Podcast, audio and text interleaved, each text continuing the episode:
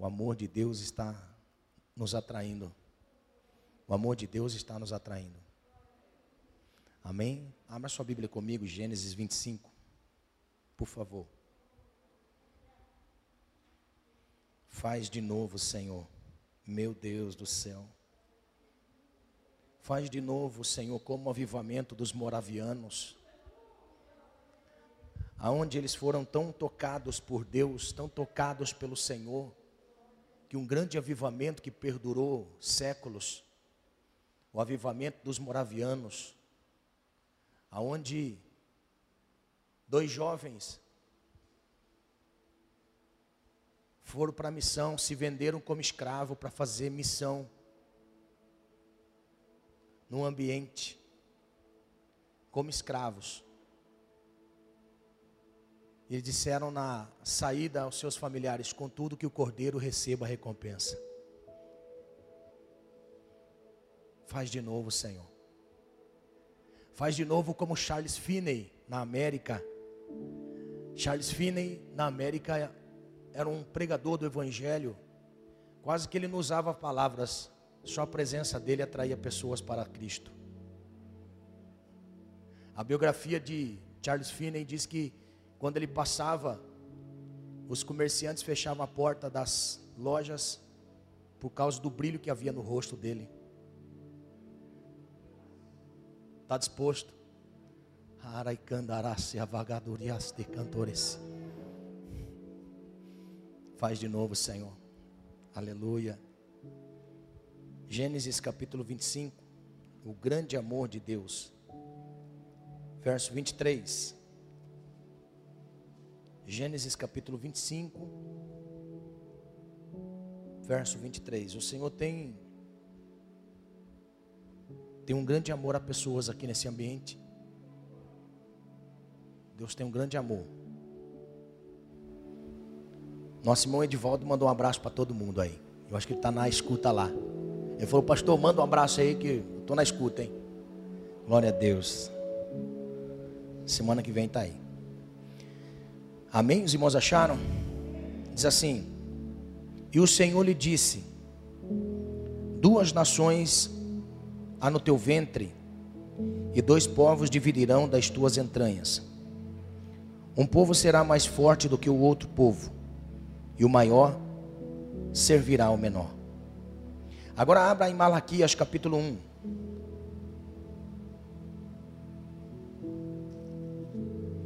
Malaquias capítulo 1,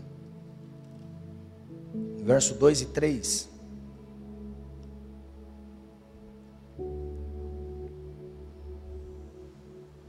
Malaquias, ache Mateus, volte um livro. Está em Malaquias. Temos oração pela internet. Nós vamos orar no final do culto. Amém. Os irmãos que estão assíduos na internet, que Deus abençoe estão em outras cidades participando conosco desse culto. Glória a Deus. Malaquias capítulo 1, verso 2 e 3 diz assim: Eu vos amei, diz o Senhor, mas vós dizeis: Em que nos amaste? Não foi Isaú, irmão de Jacó? Disse o Senhor: Todavia o amei. E aborreci a Isaú e fiz dos seus montes uma assolação e dei a sua herança aos dragões do deserto. Agora, Romanos capítulo 9. Romanos capítulo 9. Do verso 9.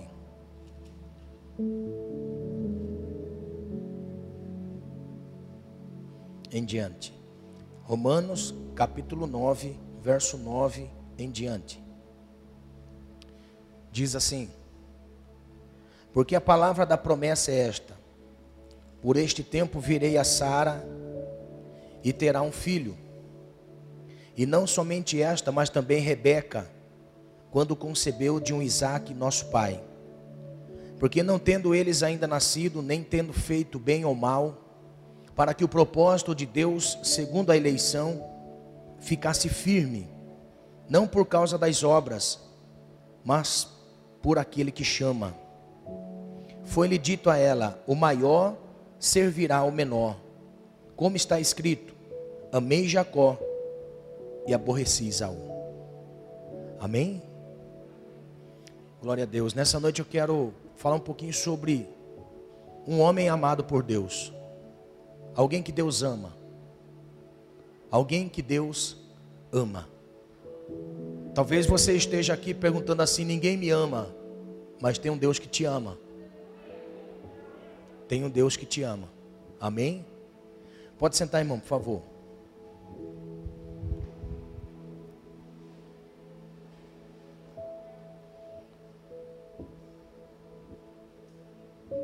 O que dizer a respeito do amor de Deus? O que falar a respeito do amor de Deus?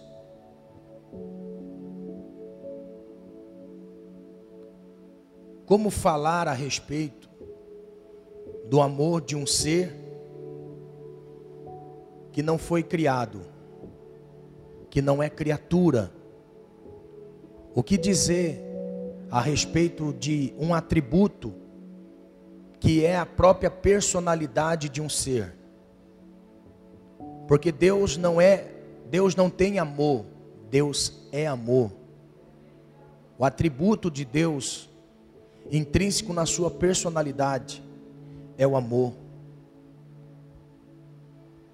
É algo que é indescritível, nós não podemos dizer assim, ou medir, como o apóstolo Paulo, ele vai dizer para nós que não tem como medir o amor de Deus. Não tem como medir o amor do Senhor. Deus ama incondicionalmente. Deus ama incondicionalmente. Não existe nada que eu faça para Deus que Ele me ame mais, ou que eu faça de menos que, me, que Ele me ame menos. O amor de Deus não é medido. E é por isso que se torna incompreensível. Nós já ouvimos aqui nessa noite que nós éramos homenzinhos tortos. Morava numa casa torta. Andava num caminho torto. Mas o dia que nós encontramos a voz escrita de Deus, nós deixamos de ser torto para andar nos caminhos desse Deus que ama. Não existe nada que nós façamos que venha dizer que Deus me ama mais ou me ama menos. Porque isso é personalidade do Senhor. Quando nós olhamos para esses três textos da Bíblia, nós chegamos a uma conclusão quando o amor de Deus é manifesto na vida de alguém, não existe parâmetro de medida. Quando Deus revela na pessoa, não existe como medir. É por isso que nós ficamos confusos concernente ao agir do Senhor. Porque o amor de Deus, nós não conseguimos atingir a frequência do amor de Deus. Irmãos, Deus ama tanto, tanto, tanto, que Ele chega a consumir a pessoa. E é esse ponto que Deus quer que nós venhamos entender é quando nós somos consumidos, constrangidos pelo amor de Deus. É quando nós passamos a compreender o amor de Deus em nossas vidas que nos consome. E neste consumir do Senhor sobre nós, nós venhamos a ter uma única decisão na vida, a escolher uma única coisa na vida que é estar na presença desse Deus. Aleluia. A grandeza do Senhor não é medida pelo tamanho, mas é pela intensidade. Vou repetir. Não é porque Deus opera grandes coisas que vai dizer que Ele é poderoso. Ele é poderoso quando consegue mudar o nosso sentimento. É poderoso quando Ele consegue nos constranger. Ele é poderoso quando Ele consegue nos diminuir. Ele é poderoso quando Ele toca em nós de tal forma e nós venhamos estar debaixo dEle, escondido nele. É quando nós confiamos que em Ele nos amar, Ele nos leva ao sentido real da vida. E não tem ninguém melhor do que nós olharmos para uma nação chamada Israel. Agora, olha que interessante: Israel nunca foi Israel. Israel nunca foi Israel. Nós temos a nação que leva o nome de uma pessoa. Porque Israel não é nome da nação. Israel é o nome de uma única pessoa.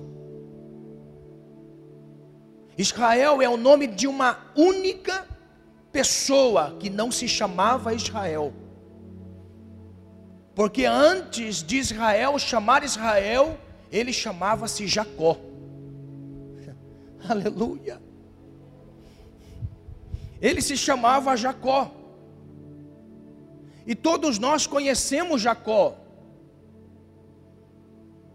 Talvez desde o menor até o maior, sabe que Jacó era o personagem, parece que malvado de uma história. Por isso que eu fiz questão de ler o texto que nos dá base para provar o grande amor de Deus que nos atrai e por nos atrair, ele nos diminui para que a grandeza dele seja manifesta em nós para que este amor venha nos constranger de tal forma a tomarmos uma decisão em atentar para o seu amor. Porque Deus não quer atrair pessoas para si apenas para ser servo. Porque uma vez servo não sabe fazer a seu Senhor o que lhe é devido. É por isso que Jesus, chamando doze pessoas para caminhar com ele três anos e meio, vivendo, dormindo, acordando com Jesus, vendo os feitos de Jesus. Se fosse apenas servo, não saberia o que fazer a seu senhor. Mas quando este servo, ele passa a ter uma intimidade com o Senhor, o amor deste Senhor nos constrange de tal forma a dizer a ponto: o servo não sabe o que faz a seu Senhor, mas o amigo sabe. Porque a atração do Senhor a nós nos muda, atração do Senhor, revelando o seu amor, faz com que nós venhamos a ter mentalidade de amigo, mentalidade de pessoas que passou a ter um entendimento do que representa o amor. Quer ver? Se eu perguntar aqui a qualquer de um dos senhores, Explique para mim o que é amor de Deus. Aí algumas pessoas vão dizer assim, pastor, o amor de Deus é quando Deus visitou a minha enfermidade, que Deus curou a minha enfermidade. Eu vou dizer glória a Deus, mas isso ainda não é o amor do Senhor. Alguém pode me dizer, pastor, o amor de Deus foi revelado a mim quando Ele salvou a minha mãe, salvou meu pai. Eu vou gritar bem alto, glória a Deus, mas eu vou dizer: isto ainda não é o amor de Deus. Alguém pode dizer, pastor, o amor de Deus foi expresso quando estava faltando o pão sobre a minha mesa e Deus me sustentou. Eu vou dizer bem alto: glória a Deus, mas isto ainda não é o amor de Deus. Isto ainda não é o amor de Deus revelado de uma forma completa, porque eu posso ver a manifestação do que nós chamamos de bondade de Deus para conosco e ainda assim virar as costas para o Senhor. O amor de Deus é revelado quando Ele me atrai para Ele, aleluia! É quando no caminho eu consigo olhar para mim e dizer assim: hoje estou melhor do que ontem, amanhã, se o Senhor me der vida, estarei melhor do que hoje, e eu sei que eu quero, e eu sei qual é o objetivo que eu tenho na minha vida, eu sei qual é o propósito do meu entendimento de ser chamado pessoa ser humano. Aleluia. Eu posso ter todas as intervenções de Deus, mas se eu não tiver em Deus, não desfruto de quem Ele é. Por isso que o amor de Deus não é medido. O amor de Deus não é medido. Ele me ama, por isso que me abençoa. Ele me ama, por isso que me toca. Ele me ama, por isso que Ele me guarda. Ele me ama. Agora, olha só. O amor de Deus expresso em nós se assemelha ou podemos entender que o amor de Deus é aquele que sabe quem nós somos antes de nascer. Deixa eu dizer uma coisa. Você desfruta do amor de Deus sem você saber. Você desfruta do amor de Deus sem você saber. Você desfruta do amor sem você perceber. Por isso que muitas vezes se torna incompreensível este amor, porque nós não entendemos. Mas nessa noite o Senhor quer mostrar alguns pontos importantes para nós a respeito da vida deste homem chamado Jacó. A Bíblia vai dizer para nós que dos três ícones da nossa fé, observe, nós temos o primeiro ícone, Abraão, nós temos o segundo ícone chamado Isaac, nós temos o terceiro ícone chamado Jacó.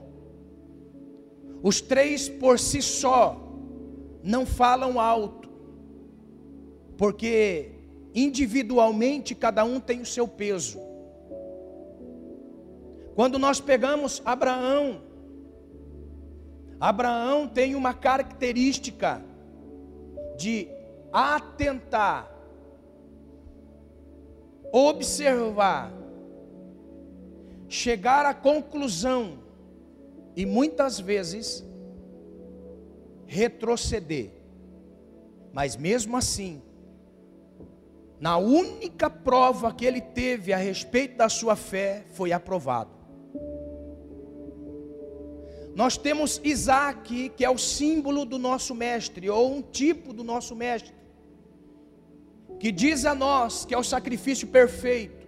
Eu posso dizer que Isaac nasceu num berço, aonde já tinha alguém que tinha uma experiência com o Senhor.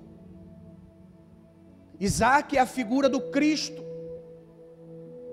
o símbolo perfeito do sacrifício manteve sempre a sua fé, não se desviou nem para a esquerda nem para a direita, ele tinha um caminho reto, desde o seu nascimento até a sua morte, nós temos Isaac como um exemplo.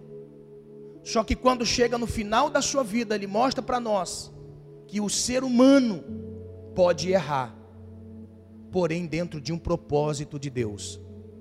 E nós temos Jacó, dos três, Jacó era o mais humano, porque a vida de Jacó era assim, ó. Jacó dava picos de fé e depois Jacó dava picos de apostasia. Jacó tinha picos de santidade e Jacó tinha picos de abandono e fracasso. Então a vida de Jacó se assemelha-se à nossa. Por quê? Porque Jacó, sendo humano, quando chega às provas, ele faz isso. Ascendente, descendente. Só que quando chega no momento mais importante da sua vida, assim como foi Abraão, Isaac foi atraído pelo amor que um dia ele entendeu que Deus tinha por ele. Então, dos três, nós podemos observar, tinha-se uma dificuldade pessoal, dificuldade essa, que não podia ter filhos, e Deus intervém na causa de cada um deles. Nós podemos ver Deus abrindo o ventre de Sara, Deus abrindo o ventre de Rebeca, Deus abrindo o ventre de Raquel. Nós podemos ver algo muito importante, porque ninguém pode gerar amor de Deus sem antes ter tido uma experiência de amor com Ele. Ninguém pode ser ícone como foi o Cristo, do qual nesta manhã, atentando no meu devocional ao Senhor, pego Jesus no capítulo 13 de João, Jesus sendo o servo humilde que ama, quando estava prestes a passar pelo estágio maior do sofrimento e expressar o seu amor, ele atrai os discípulos para si e lava os pés de todos eles. Porque ninguém pode enfrentar uma provação sem antes ter desfrutado do amor de Deus. Ninguém pode falar do amor do Senhor sem antes ter experimentado do amor do Senhor. É por isso que quando nós passamos pela experiência de ser atraído pelo Senhor em amor, nós conseguimos amar. E é isso que o Senhor faz conosco todos os dias da nossa vida. Quando Deus permite alguma coisa atrasar na nossa vida, a secar na nossa vida, a fechar na nossa vida, é Deus querendo revelar o seu amor com experiência pessoal. Aleluia. Por isso eu posso dizer a você, no nome do Senhor Jesus, talvez você não esteja entendendo o momento que você está vivendo, assim como José não entendia, um jovem que se apartava do mal, servia ao Senhor, honrava ao Senhor, e mesmo assim passou por todas as provas, um dia ele pôde entender: eu passei por tudo que eu passei, cheguei aonde eu cheguei, porque se Deus é amor, foi o amor dele que permitiu de eu estar passando tudo isso na minha vida, para hoje desfrutar do amor dele para a minha sucessão. Tudo isso que você está passando na sua vida, sem você compreender, é Deus te atraindo para constranger você através do amor. Presta atenção. Como que Deus vai revelar o amor aos três ícones, se não fosse pela filiação? Quero fazer você pensar. Lógico que uma natureza caída, pecadora, uma natureza que não conhece o que é o amor do Senhor, pode muitas vezes falhar, porque a Bíblia diz: pode um pai e uma mãe desamparar um filho, mas eu, o Senhor, jamais vou desamparar, porque a figura paterna e materna é a figura máxima que expressa quase que perfeitamente o amor de Deus. Quase que perfeitamente o amor do Senhor. É lógico que a natureza humana, devido à queda, pode ter desvios, como nós vemos quantas atrocidades feitas pela figura paterna e materna. Mas olhe só, se eu perguntar a você qual foi o sentimento que você sentiu quando você descobriu pelo ventre ou pelo sêmen agora teria-se um filho, uma herança. Qual foi o sentimento que entrou no seu coração quando você agarrou o menininho, a menininha, e ele ou ela deu o primeiro grito no seu braço? Aleluia. Aleluia. Este sentimento, sentimento de amor, é o sentimento que Deus fez os três passarem: Abraão, Isaac e Jacó. Quando o ventre das suas esposas, do qual o amor era real, não apenas para dar-lhe filhos, mas quando na união do matrimônio se gera o filho, na expectativa dos três que não podiam ter da esposa que amava, nós podemos ver que era diferente. Então por que, que Deus fechou o ventre dos três, das três? Para que dos três eles entendessem a respeito do amor de Deus. Agora olha só, na figura de Isaac, que foi o filho perfeito. O filho Isaac que tipificava o Cristo, a Bíblia vai mostrar para nós que no ventre de Rebeca tinha duas crianças. Duas crianças. E essas duas crianças pelejavam dentro do ventre. Essas duas crianças estavam dentro do ventre brigando entre si, pelejando entre si. Agora nós podemos entender pela descrição do capítulo 25 de Gênesis, que essa disputa dentro do ventre é para quem seria o primogênito e recebesse a bênção do pai. Imagine, o próprio texto, no verso 22, vai dizer que Rebeca não estava entendendo o porquê daquilo. O porquê que em determinados lugares que ela ia, uma criança se movia com mais intensidade. E outro lugar que ela ia, o ventre se movia com mais intensidade. Ela dizia assim: O que é que está acontecendo dentro de mim? O que é que está acontecendo dentro do meu ventre? Aí a Bíblia vai dizer que Isaac vai buscar a Deus. E o texto revela a nós que veio o Senhor dizer para Isaac, porque aquilo estava mexendo psicologicamente. Deus vem para Isaac e diz assim: dentro do ventre da sua esposa tem duas nações.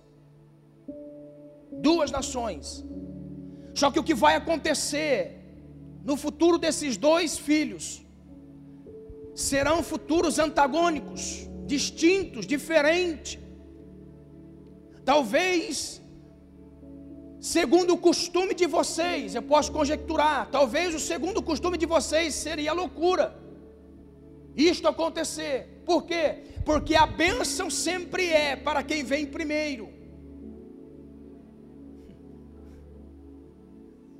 A separação e o amor materno e paterno sempre vai ser para o primeiro mais do que os outros. Não sei se tem razão científica, mas alguma coisa existe. Deixa eu lhe dizer. A Bíblia vai mostrar para nós que no dia do nascimento, quando Rebeca estava para dar a luz aos filhos, ela fez força. E quando Isaac viu o primeiro filho saindo do ventre, ruivo, cabelo ruivo, pele como cor de barro, o nome será Esaú, que quer dizer barro vermelho. Só que algo estranho acontece, porque ao sair Esaú, o outro vem agarrado no calcanhar, segurando o calcanhar. Nasce um e já vem o outro, no calcanhar do seu irmão. Aleluia. Aí veio, Isaac deu o nome, vai se chamar Jacó aquele que agarra com força, aquele que luta, aquele que está decidido. Aí veio a compreensão da palavra que Deus havia dito a Isaac: que o maior servirá o menor. Agora, olha só que coisa interessante. A Bíblia vai dizer para nós, há muitos séculos depois, muitos séculos depois, pelo profeta Malaquias, que Deus amou Jacó e aborreceu a Esaú. Aí a nossa cabeça funde.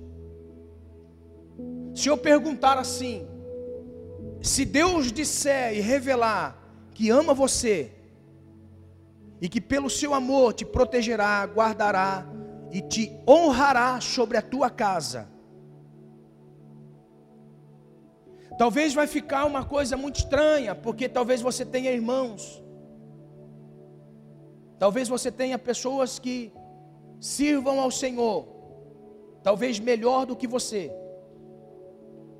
Que estejam melhor no serviço ao Senhor do que você. Aí nós podemos dizer assim: como pode Deus amar mais você e dizer que vai ser mais abençoado do que eu que sirvo ao Senhor? Aí logo nós podemos dizer assim: Deus faz acepção de pessoas. Deus faz acepção de pessoas. Aí quando nós entramos na carta de Paulo aos Romanos, nós podemos entender assim: Deus, estando ainda as crianças no ventre de sua mãe, sem fazer nem mal nem bem, disse Deus: Amei Jacó e aborreci Isaú. Ou seja, eu tenho uma bênção especial para uma das crianças que está no ventre, mais do que a outra. Logo eu vou falar assim: Deus faz acepção de pessoas. Deus faz acepção de pessoas. Aí muitas pessoas vai dizer assim: Deus predestinou um para o sofrimento e Deus predestinou outro para a bênção. Nós vamos dizer assim: Deus é imparcial. Deus é imparcial. Como pode Deus amar alguém e dizer que não ama outra pessoa? Deus é imparcial. Nós podemos dizer que neste atributo de Deus, Deus errou. Por quê? Porque ele tem parcialidade. Deus ama mais alguns do que outros. Quer ver? Até mesmo no colégio apostólico, nós podemos observar: Jesus tinha doze. Dos doze, Jesus tinha três. Jesus chamou doze. Aí, quando tinha algo especial para fazer, uma tarefa especial para fazer, estava quem? Pedro, Tiago e João. Então, quer dizer, dos outros, Jesus amava menos. Jesus amava menos.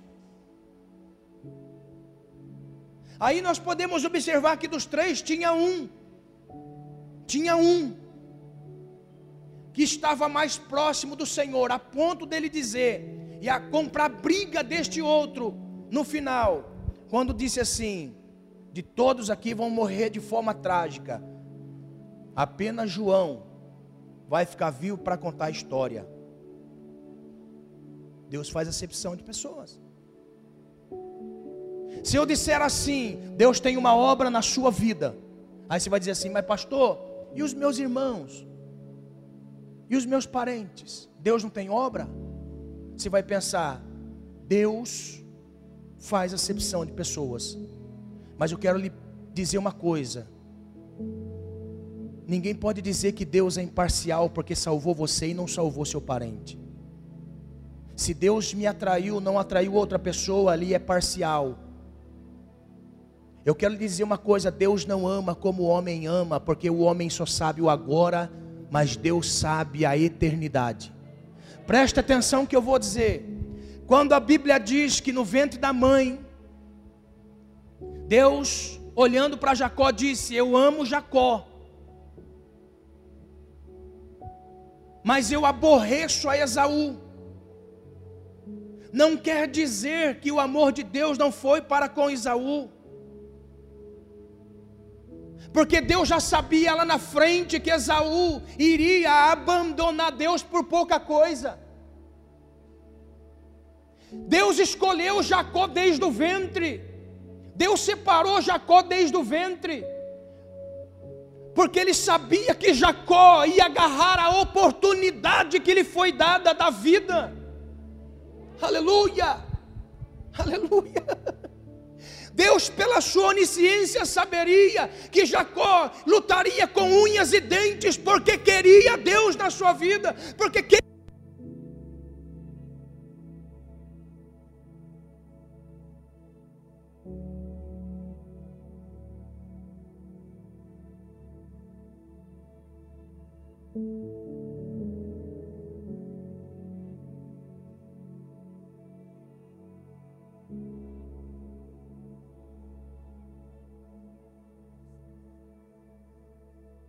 Sabia. Deus sabia.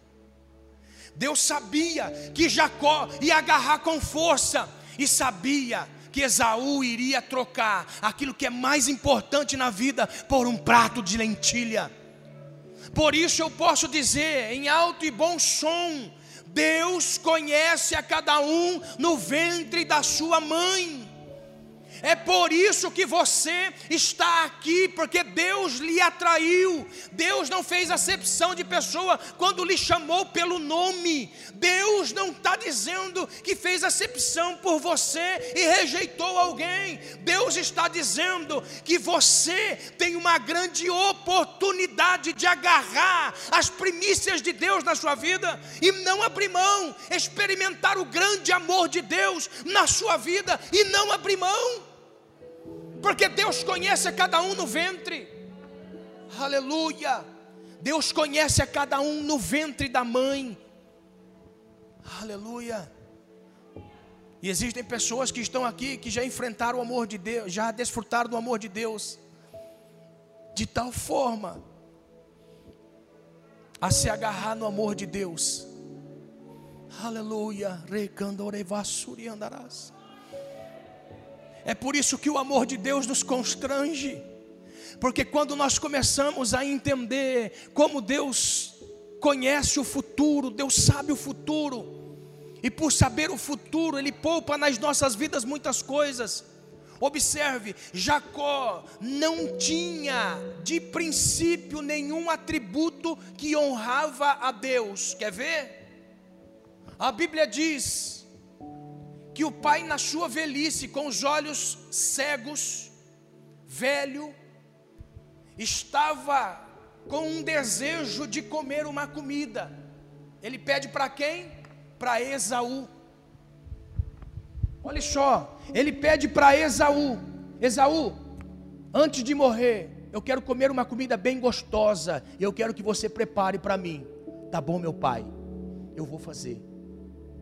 A Bíblia diz que enquanto ele sai para a caça, a mãe Rebeca chama Jacó e fala assim: Teu pai vai comer uma comida e pediu a seu irmão que faça ele, porque hoje é o dia da bênção. Hoje é o dia da bênção que ele vai liberar ao primogênito.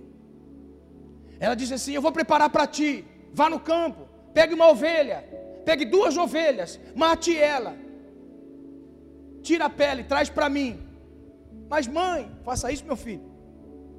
Olha só, ele não tinha nenhum atributo que iria honrar a Deus. Mas olha o desejo, ser abençoado pelo Senhor. A Bíblia diz que a mãe, ele mata o cordeiro, dá para a mãe, a mãe faz a comida, pega a pele do cordeiro, coloca sobre o braço do menino, para se parecer com seu irmão. E ele chega diante do pai que estava cego, e quando ele entra na sala, ele começa a conversar, pensando que era Esaú. Olha só a mentira. Deus não compactua com mentira. Nós poderíamos dizer assim: este homem estava fazendo algo para Deus que Deus não estava se agradando. Humanamente nós podíamos olhar e dizer assim: este homem está realizando algo que não está agradando a Deus. Por quê? Porque ele está em pecado. Deixa eu lhe dizer uma coisa. O homem, quando está no meio do processo, ele pode estar falto com Deus, mas no final do processo, ele vai estar tão perfeito, tão perfeito, que ele será um testemunho de mudança de nome e atitude. Eu posso lhe dizer uma coisa: talvez você está olhando para alguém, e este alguém você já está sentenciando, este alguém vai para o inferno. Deixa eu lhe dizer uma coisa: no final da história, quando der o apito final, talvez esta pessoa vai estar melhor do que você. Naraste cantaracaya subricandarácia. Porque o amor de Deus não se mede no processo. O amor de Deus se mede no resultado final. É quando ele constrange a pessoa do seu amor e esta pessoa é atraída de tal forma a ponto de dizer: Eu não quero mais viver para mim, eu quero viver para Deus. E não estranhe se esse alguém que você olha para ele chegar para você e dizer assim: Eu estou sentindo algo diferente, eu quero um compromisso real com o Senhor. Aleluia. Aleluia! Jacó com a pele, mentindo para o pai que era Esaú. Meu Deus, não desista desta pessoa, não desista deste Jacó que Deus ama na sua vida, não desista, não desista de orar por este Jacó que está no seu caminho, porque este Jacó vai se encontrar com o grande amor de Deus. Aleluia, aleluia, aleluia. Jacó, fala, meu pai, sou Esaú. Nossa, Esaú, mas você está com a voz de Jacó. Não, meu pai, passe a mão aqui, olha só. Verdade, é Esaú. Meu pai, me dá a bênção. A Bíblia diz que Isaac abençoa Jacó pensando que era Esaú. Quando Esaú chega no ambiente, e ele sabe que seu pai havia abençoado Jacó.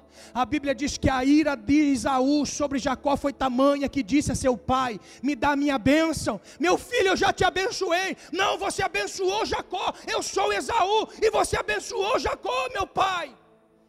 Ele disse assim: Meu filho, não posso fazer nada, já abençoei. O que está abençoado é abençoado. Agora olha só: Esaú olha para o pai e fala assim: Pai, quando o Senhor fechar os olhos desta vida, eu acabo com a vida de Jacó. O que fez Rebeca?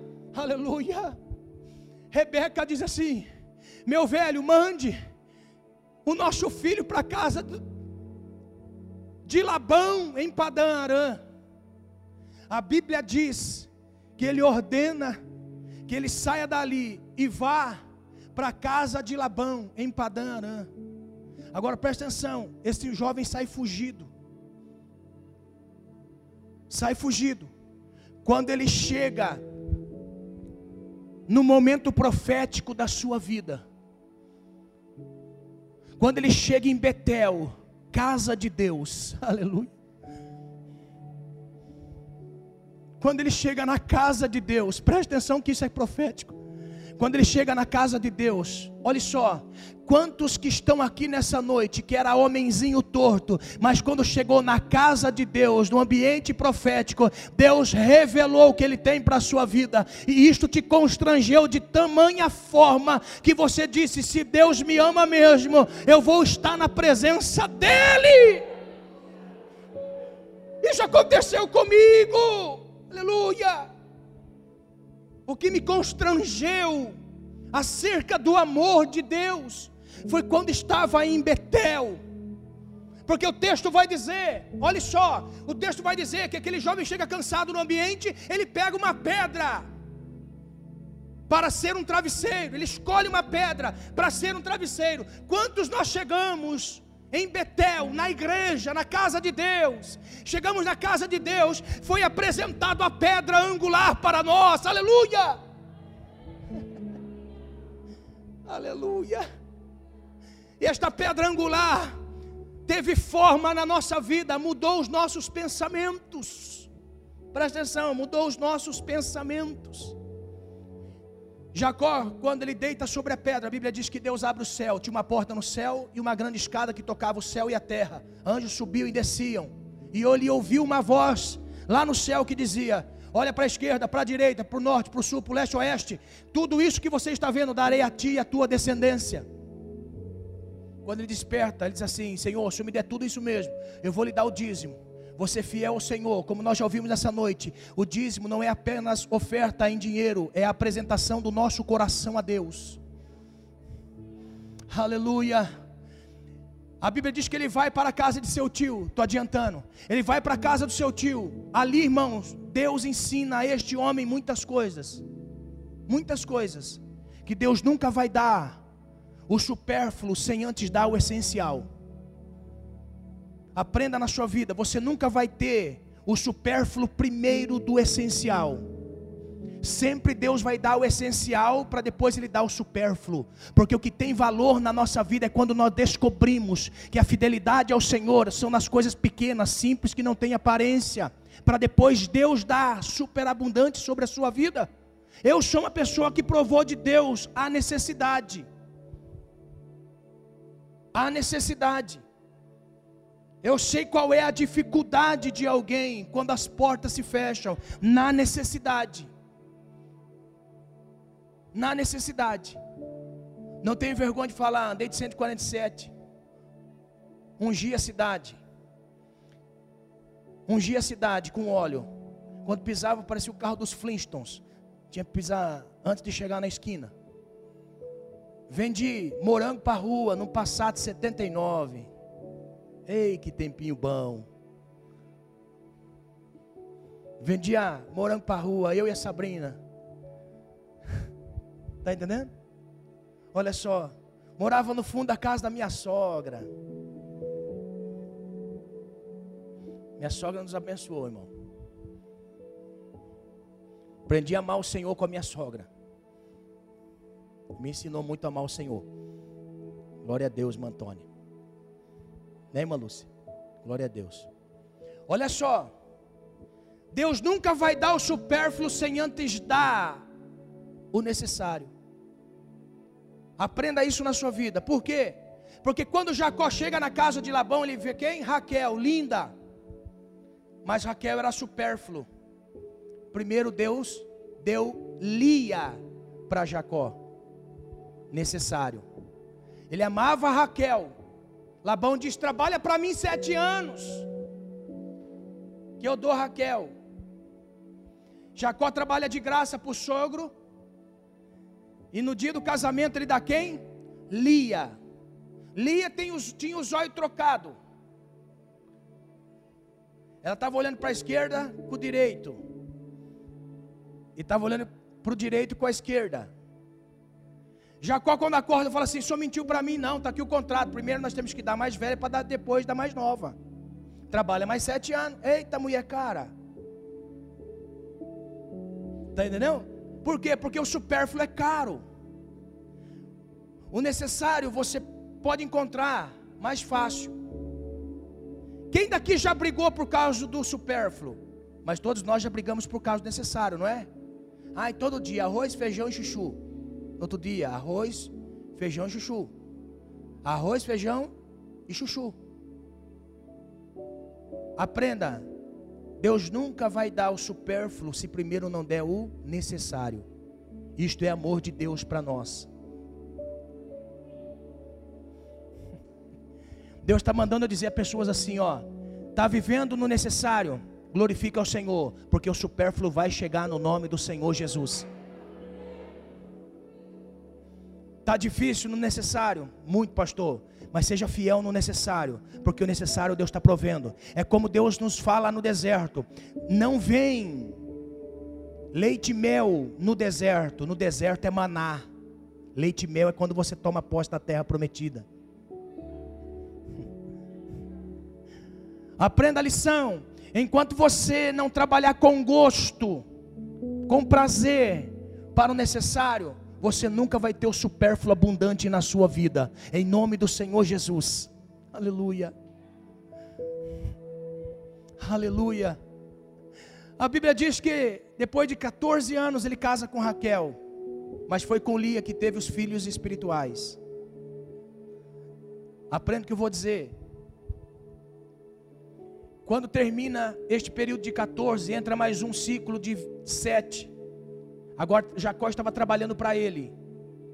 Deus agora estava abençoando a sua vida financeira de tal forma que ele teria que voltar no outro ciclo de sete. E a Bíblia vai dizer para nós que o grande amor de Deus poupou Jacó sendo desobediente. Por quê? Porque Raquel, que ele amava tanto, era idólatra. Quando chega no caminho, ele diz assim: Meu bem, nós estamos chegando no ambiente que eu tive encontro com o Senhor. Hum, olha o amor de Deus. Que eu tive encontro com o Senhor. Aqui estes ídolos não têm vez. Jogue fora. Foi daí que Raquel joga fora os ídolos de toda a sua família. Porque estava chegando num ambiente chamado Peniel. Que ele teria que passar o Val de Jaboque, estar em Peniel, casa e habitação de Deus. Quando ele está passando o val de Jaboque, presta atenção, é quando nós temos a sensibilidade que Jacó saiu fugido da casa de seu pai, por isso que eu digo que é um processo, e no processo você pode errar, você pode falhar, só que tem uma coisa, toda falha tem consequência. E ele sabia que as consequências teriam que ser vividas sobre a sua vida. Então ele se preparou. Mesmo sabendo que o amor de Deus era tamanho para com ele, ele se preparou para o momento. Por quê? Porque ele separou tudo que ele tinha. Uma porção ele daria de presente a seu irmão, para que com medo de morrer, ele agraciasse seu irmão com os presentes. Presta atenção, mesmo sabendo que Deus ama, todo erro existe consequência. E é nesse estágio que Deus espera cada um de nós. É quando nós vamos ter um encontro com o Senhor, para Ele mudar o nosso nome, mudar a nossa vida, porque daí dá início a um processo legal sobre nós. Quer ver? A Bíblia diz que passa a comitiva que estavam com os presentes, passa a sua família. Quando ele se depara sozinho no val de Jaboque, aparece um anjo de Deus. Deus ama de tal forma cada um de nós, mas Ele espera uma atitude de cada um de nós em responder a seu amor. A Bíblia vai dizer para nós que Jacó estava naquele momento com o anjo, e a Bíblia diz que ele segura o anjo. Jacó era conhecido como segurar, aquele que agarra, aquele que aperta e não solta, aquele que luta até o objetivo se cumprir na vida. Aleluia. Aleluia. Não desista de qualquer maneira, não desista por coisa fácil, não desista por nada não, em nome do Senhor Jesus. Segura, olha só. Ele segura aquele anjo, dizendo assim: Eu quero uma bênção. Que de todos estes anos que estive na casa de meu tio Labão, eu não tive uma bênção. Quem daqui pensa que é bênção material? Não. Quem daqui pensa que é bênção social? Não. Quem daqui pensa que é bênção familiar? Também não. Ele estava pedindo uma bênção. Porque a maior de todas as bênçãos é quando nós somos atraídos pelo seu amor. Somos atraídos pelo seu amor. Agora olhe só. Jacó segurou o anjo e segurou a noite toda com o anjo. Para de manhã cedo o anjo falar assim: Me solta, não te solto enquanto não me abençoares. O anjo pergunta assim: o que queres? Uma bênção. Qual é o seu nome? Meu nome é Jacó. O anjo diz assim: a partir de hoje não vai ser mais Jacó, porque lutaste com Deus e com os homens. Presta atenção: quem tem o amor de Deus na vida, luta para estar de pé e não abre mão. Mesmo sentindo que Deus amava mesmo sentindo o amor de Deus sobre a sua vida, Jacó teve que lutar, Jacó teve que batalhar com Deus e com os homens. Ah, Deus me ama, Deus vai dar tudo para mim. Não, Deus vai abençoar quem luta, quem vai à guerra. Deus não vai dar nada de mão beijada. Mesmo sabendo que Deus nos ama, tudo que nós temos na nossa vida é apenas batalha. Por isso que Paulo, entendendo, ele disse: combati o bom combate. Sabe o que Deus está dizendo? Não pare de batalhar pela sua família, pela vida social. Não pare de batalhar. Mas olhe só, uma única bênção para nós é o suficiente. E nós não podemos viver sem ela. É entender o quanto Deus nos ama para nós amarmos pessoas. E é isso que Deus está fazendo conosco. Deus está fazendo conosco isso. Sabe por que Deus está permitindo batalhas na sua vida para você lutar? Para você no dia da conquista, você dizer assim: conquistei, e agora? Que mais? Que mais? Que mais? Que mais? Que mais? Quando não tiver mais nada, aí nós vamos pensar assim: Senhor, o Senhor me ama de tal forma, o que, que, eu, que, que eu amo, Senhor? Eu não amo o Senhor.